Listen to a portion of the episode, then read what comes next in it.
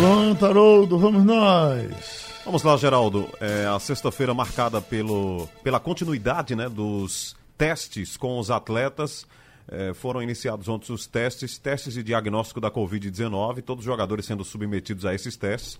Não só jogadores, comissão técnica, dirigentes, funcionários, para que os treinos sejam reiniciados na segunda-feira. Ontem foi a vez do esporte, hoje o Náutico está realizando esses testes e na segunda-feira será a vez do Santa Cruz. Nós estamos acompanhando todo esse processo, um protocolo médico que está relacionado à volta do futebol. Na segunda-feira, os jogadores voltam a, voltam a treinar.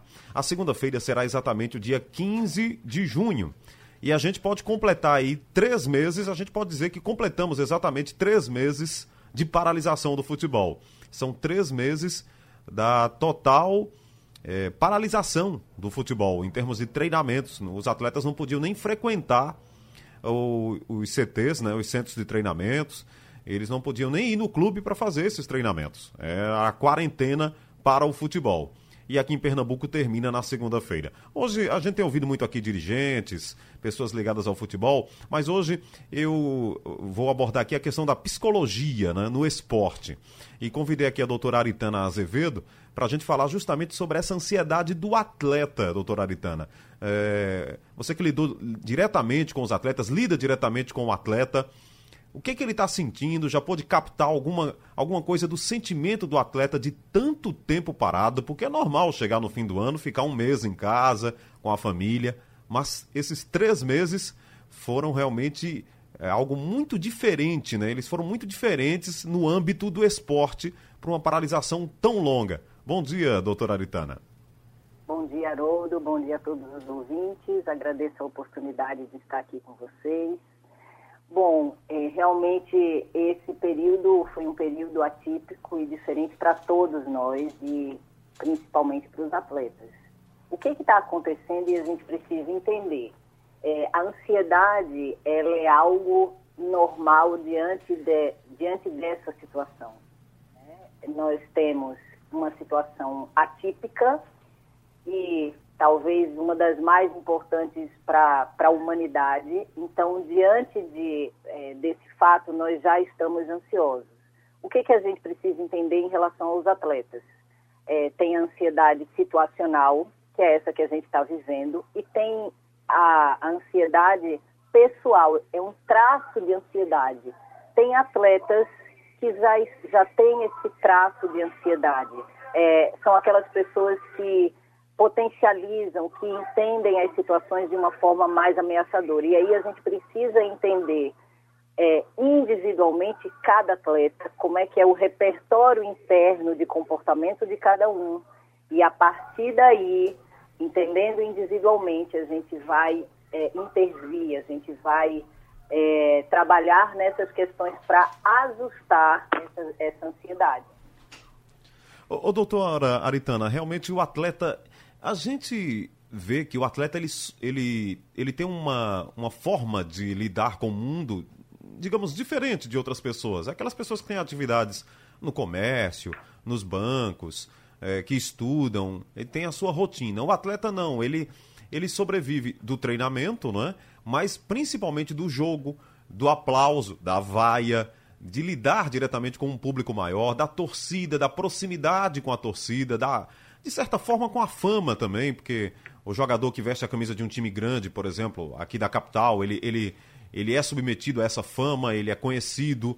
Então, isso acaba afetando mais ele, essa, essa ausência por tanto tempo? Ou não dá para dizer que essa paralisação tenha provocado também essa, digamos, tristeza com essa paralisação do futebol? Uma tristeza maior entre os, entre os jogadores? Sem dúvida, a vida do atleta e, e um atleta profissional, um atleta de alto rendimento, é totalmente voltada para treinos e competições.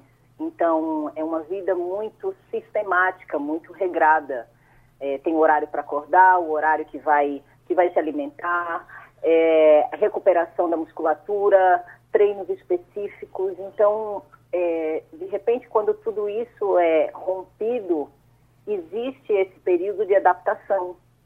alguns, dependendo mais uma vez do repertório interno, que recursos internos eles buscaram, alguns quem tem adaptabilidade, quem tem uma condição melhor de resiliência, conseguiram passar por esse período, digamos que de uma forma menos sofrida. Outros, dependendo do perfil, é, tiveram mais dificuldade e aí apresentaram é, sintomas como uma tristeza mais intensa, é, a ansiedade também mais evidente, a falta de motivação. Todos esses pontos eles precisam ser acompanhados e trabalhados para que isso não venha refletir agora também nesse retorno. No caso dos esportes coletivos, né, doutora Aritana, ainda tem outro componente, né, que é a amizade, né? Reencontrar os amigos todos os dias, viver em coletividade. O atleta que treina solitário, ele está mais acostumado com isso. Mas em esportes coletivos, aí judiou até um pouco mais, né? Sim, sim. A questão é, das, das modalidades em grupo, né? E principalmente o futebol, ele tem esse contato, né? esse contato corporal é, muito próximo, e isso também interfere mas mais uma vez é, essa se a gente prestar vai muito da é, da reação vai muito do perfil individual de cada um. O esporte coletivo ele teve esse peso sim mas é, a adaptação nesse período mais uma vez vai do perfil individual do atleta. É porque aquela história né doutora Aritana? A, a pandemia se a gente tentar observar em um lado positivo, permitiu com que eles ficassem mais tempo com a família. Mas esse tempo foi ficando muito longo, né? Um mês, dois meses, três meses. E outra coisa, ficou muito restrito àquele núcleo da família ali, para quem tem esposa e filhos, uhum. né? Depois não pôde ver mais a mãe, não, não conseguiu mais ver o pai. Houve um distanciamento social que era exigido e necessário. E isso também mexeu um pouco, né? Sem dúvida, é muito interessante porque para alguns, eles precisaram aprender essa condição de como é que é conviver em família, porque diante da, da rotina do atleta, de viagens, de treinamentos e de algo muito, é, muito limitado, essa convivência também é muito restrita. São nas folgas que são muito curtas, é, no período de férias que é exatamente no período também de um mês, e agora, de uma forma intensiva, exercitar esses outros papéis de marido, de pai, é, também foi um grande desafio para muitos e eles também precisaram aprender a lidar com isso. É verdade. Agora, alguns se saíram até muito bem, viu, doutor Aritano? É bom a gente citar aqui os exemplos positivos também, né? O, o Dani Moraes, jogador do Santa Cruz, ele foi uma espécie de professor, amigo dos meninos, meninos pequenos, criava as atividades para eles ficarem brincando. Ele foi extremamente criativo também nesse ponto, porque conseguiu propiciar brincadeiras para eles, brincadeiras lúdicas, ensinando é, é, a, forma de aprendizado do, da derrota, da vitória. Então, alguns com a cabeça realmente, como a gente diz né, no popular, uma cabeça muito legal, muito aberta, conseguiram avançar. Mas é como você tem dito aí, nem todo mundo tem esse mesmo é, esse mesmo avanço, né? Essa mesma, esse mesmo passo, né? Alguns sofrem mais, outros sofrem menos, né? Exatamente, assim, é importante, tem habilidades básicas para o atleta, um atleta profissional, um atleta de alto rendimento, que precisam ser treinadas e aprendidas. Então, quando você fala desse, desses exemplos, temos muitos exemplos positivos, mas se a gente percebe que alguns atletas já têm essas habilidades treinadas, a autorregulação emocional, eu entender como é que eu estou naquele dia e fazer os meus ajustes, a concentração, a automotivação, resiliência, como é que eu lido com as críticas, porque aí as redes sociais nesse período também são uma fonte disso aí. Então, se a gente percebe que né, essas habilidades básicas que, o, que, todo atleta precisa ter, se elas estão é, treinadas ou se elas estão organizadas, eles, eles seguem e a gente consegue ver e perceber bons exemplos.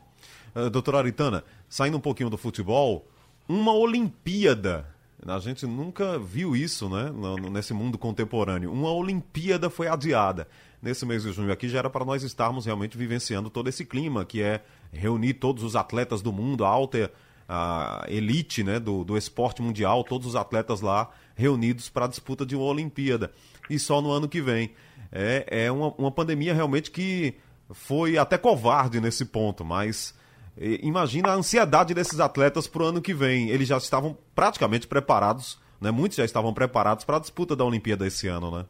Exatamente. É interessante porque eu acompanho alguns atletas é, de modalidades que iriam para a Olimpíada e, e, são reações diferentes. Alguns que não, que não se percebiam tão preparados acharam muito positivo.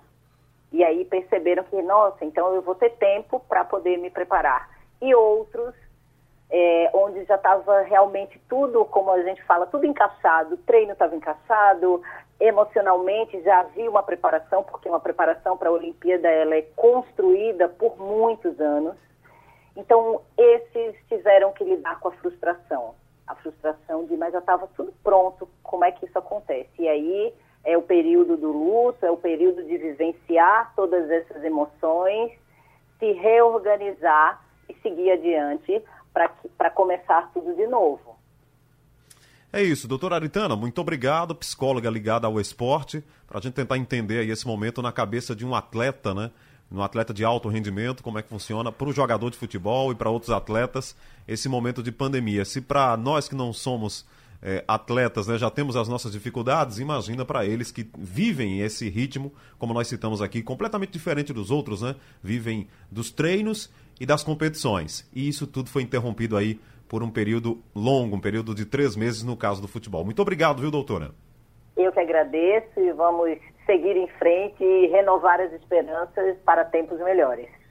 Muito bem, conversei aqui com o doutor Aritana Azevedo, falando sobre essa situação aí da pandemia, né? Um momento diferente. Bom, para muitos jogadores termina essa ansiedade na segunda-feira, volta dos treinamentos. O esporte vai fazer já os treinos, está esperando os resultados hoje dos exames que fez ontem.